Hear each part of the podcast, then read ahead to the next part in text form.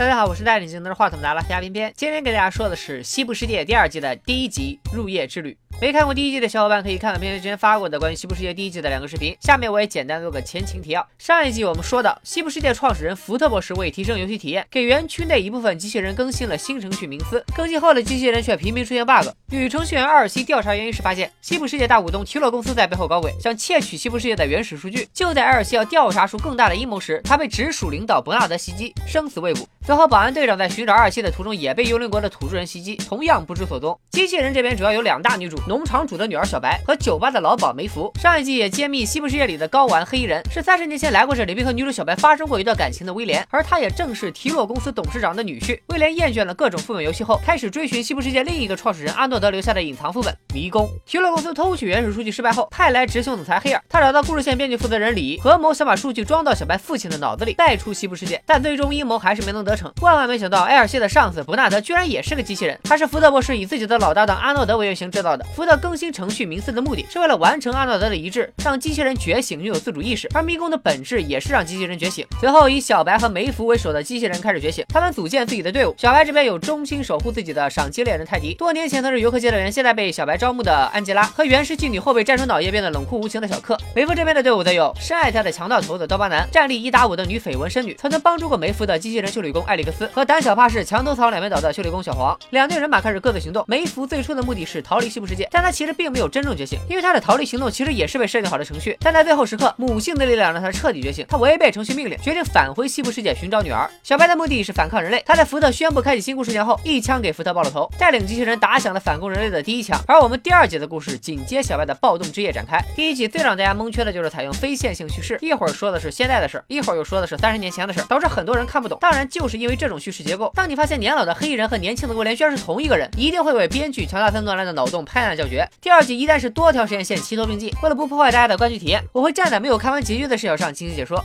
故事一开始是在一个房间里，不知是伯纳德还是阿诺德在和小白聊天。他说梦见自己身处一片大海，小白和其他人在远远站在海岸上。不仅如此，小白飞速的学习成长能力也让他感到害怕。这里大家注意一个细节，此处的画幅相比正片来说显得更宽，上下多了黑条。随后是一波片段式的记忆闪回，伯纳德在一片沙滩上醒来，此时的时间点是暴动之夜的两周后。皮勒公司已经派来了救援队。上一季中不知所踪的保安队长这时也出现了，咱们还是给他起个名字吧，因为是雷神的扮演者他哥演的，就叫雷哥好了。机器人正在被人类屠杀，其中一个土匪模样的机器人很反常的替女机器人挡子弹，这引起了伯纳德的注意。似乎伯纳德认识他。伯纳德和雷哥见到搜救任务的负责人运营部长卡尔，他正在和中国海军对话。由此我们可可以得出一个结论：整个西部世界园区都是隶属于中国南海的一个岛。这样的话，就算机器人们造反，没有交通工具也无法来到人类世界。卡尔对待园区内机器人的态度是宁可错杀三千，不可放过一个。因此，他希望伯纳德坦白从宽，抗拒从严，好好交代这段时间里发生的一切。在一片满布机器人尸体的海滩上，卡尔要求手下取出一个幽灵国土著的脑部记忆，想搞清楚为。何他们会自相残杀？记忆显示，十一天前，这个土著被一身陈机装的小白打死，然后小白对着死者说了一句莫名其妙的话。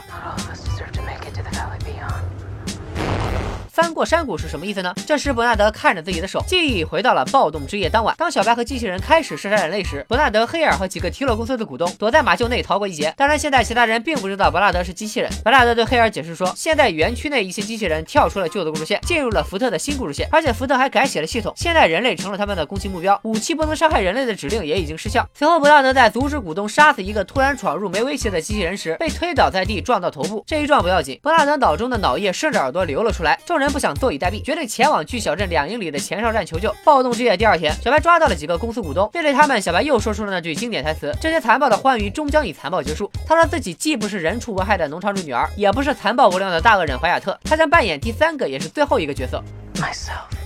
说完，小白眼都不眨一下，吊死了几个股东。作为西部世界里的睾丸，威廉也在大暴动之夜活了下来。起来后，他先是一挑二杀死了两个机器人，找到安全屋包扎伤口，然后打开补给箱，获得了武器弹药和他最爱的黑帽。威廉邪恶一笑，感觉这个游戏终于不是以前那样的低端局了。随后，威廉在路上遇到了小福特。小福特说，现在的新游戏是为威廉量身打造，在新游戏里他必须找到出口门。小福特随后给了威廉一个提示：游戏开始于你结束的地方，结束于你开始的地方。他说新游戏会主动找上他。威廉听完说，我最烦故意装逼的人，然后一枪让小福特领了便当。与此同时，园区里西部世界公司的内部也成了人间炼狱，机器人将公司内的人类员工屠杀殆尽。就在故事线负责人李也要成为机器人的点心时，能够靠语言指挥机器人的梅芙出现救下了他。李对梅芙的觉醒感到惊讶，但他告诉梅芙，他女儿只是西部世界对他设计的一个虚假故事线。但梅芙不管这些，他逼迫李为他当园区向导。随后两人来到酒吧，找到了生命力堪比小强的刀疤男。梅芙请求他帮自己找女儿，刀疤男表示一家人不说两家话，这事就包在未来孩子他爸身上了。三个人换上西部世界里的衣服，准备开始行动。另一边，伯纳德一行人在找前哨站的路上，发现一辆车和几个工作人员。那几个股东就像猫见了鱼，狗见了肉，嗖的一声就窜了过去。但伯纳德拉住黑尔，因为他发现那几个工作人员居然一动不动，一动不动是王八。果然，埋伏在附近的安吉拉一伙人冲了出来。他们三下五除二打死了手无寸铁的股东，但在最后，安吉拉却故意放走了一个。善良的泰迪不喜欢打打杀杀，他想找个地方和小白隐居。但小白说他爱美男更爱江山，等他征服了人类世界，一定会和泰迪去过没羞没臊的幸福生活。两人亲热的时候，安吉拉找到小白说他们找到了那个东西。小白转身对泰迪说道：“是时候让你知道事情的真相了。”黑尔见伯纳德救了自己一命，但他来到了一个标着数字十四的秘密实验室。实验室需要采集进入者的 DNA。他意外的是，伯纳德一个机器人竟然通过了检测。难道他的身上写有阿诺德的基因？在实验室。里，伯纳德见到了一种奇怪的机器人，他们比小白还白，但没长脸，估计是没脸见人才躲在了实验室。伯纳德发现这些机器人的工作室记录游客的体验数据和他们的 DNA。黑尔尝试向提洛公司请求援助，但提洛公司却表示，只有在得到携带园区数据的小白父亲以后才会提供援助。伯纳德告诉黑尔，园区内机器人之间可以通过网状网络相互连接，你们就当是 WiFi 好了。伯纳德说他可以登录一个机器人的网状网络，帮助黑尔找到小白父亲。这时，伯纳德因为脑液流失过多，随时可能关机，他努力登上了机器人的网状网络，趁着黑尔换衣服的间歇，用最后的力气给自己补充了脑液。做完这一切后，黑尔没有发现伯纳德机器人的身份，网状网络也找到了小白父亲的位置。这时，伯纳德的记忆再次闪回到暴动之夜的两周以后，救援队在搜索过程中发现了一具孟加拉虎的尸体。雷哥说，孟加拉虎是第六园区的动物，它不可能穿越园区间的边界来到这里。这时，卫星在西部峡谷发现了大量的机器人信号，众人赶来后才发现，原本的峡谷竟然变成了一个湖，湖中还漂浮着大量的机器人尸体。伯纳德看着这些尸体，说出了一句奇怪的话。Kill them